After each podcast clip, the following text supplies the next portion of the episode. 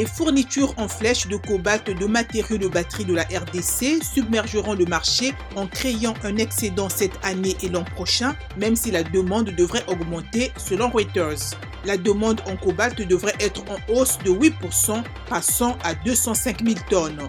Le Congo, le plus grand producteur mondial, devrait représenter 180 000 tonnes de cobalt cette année, soit une hausse de plus de 30% par rapport à 2022 et environ 225 000 tonnes en 2024.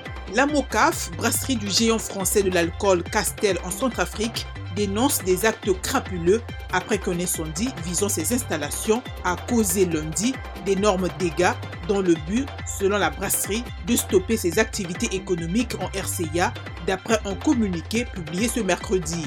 Le gouvernement centrafricain assure qu'une enquête a été ouverte sans donner plus de détails.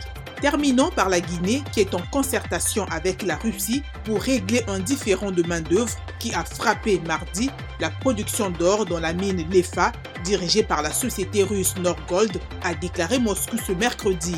D'après Conakry, ce différend a entravé la bonne marche du travail et a menacé la sécurité des employés. Les syndicalistes avaient bloqué l'accès à la mine et endommagé des biens. La mine Lefa représente 17% de la production totale de Norgold en 2020.